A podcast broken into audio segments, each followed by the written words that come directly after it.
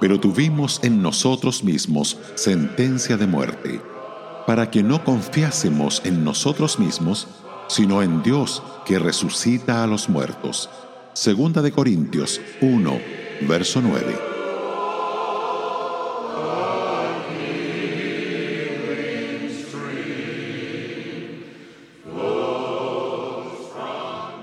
Pablo se vio muy cerca de la muerte en la provincia de Asia.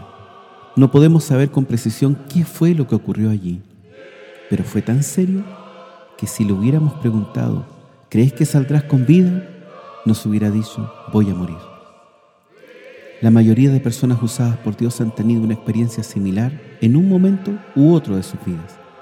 Las biografías de los grandes hombres de Dios dan cuenta de liberaciones maravillosas de la enfermedad, accidentes o de ataques personales.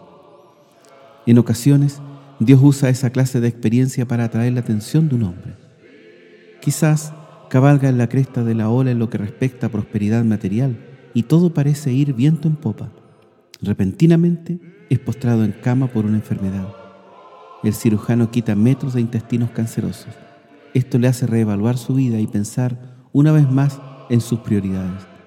Al darse cuenta de cuán breve e incierta es la vida, determina dar al Señor lo que queda de ella Dios le levanta y le da muchos años adicionales de servicio fructífero. Fue diferente en el caso de Pablo. Había rendido su vida al Señor para servirle, pero existía la peligrosa posibilidad de que tratara de servir en su propia fuerza y por su propio ingenio. De modo que el Señor lo llevó al borde de la tumba para que no pudiera confiar en sí mismo, sino en el Dios de la resurrección. Hubo muchas veces en su tumultuosa carrera que debió enfrentar problemas más allá de toda solución humana. Habiendo probado ya el poder absoluto del Dios de lo imposible, no se intimidaría. Estos encuentros cercanos con la muerte son bendiciones con disfraz. Nos muestran cuán frágiles somos. Nos recuerdan la locura de los valores de este mundo. Nos enseñan que la vida es una breve historia que puede terminar muy inesperadamente. Cuando nos enfrentamos con la muerte, nos damos cuenta de que debemos hacer las obras de aquel que nos envió mientras es de día, porque la noche viene cuando nadie puede trabajar.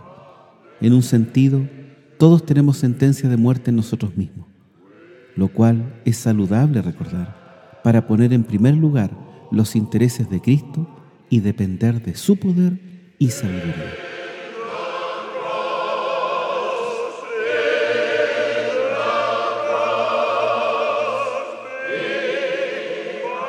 Radio Gracia y Paz, acompañándote cada día.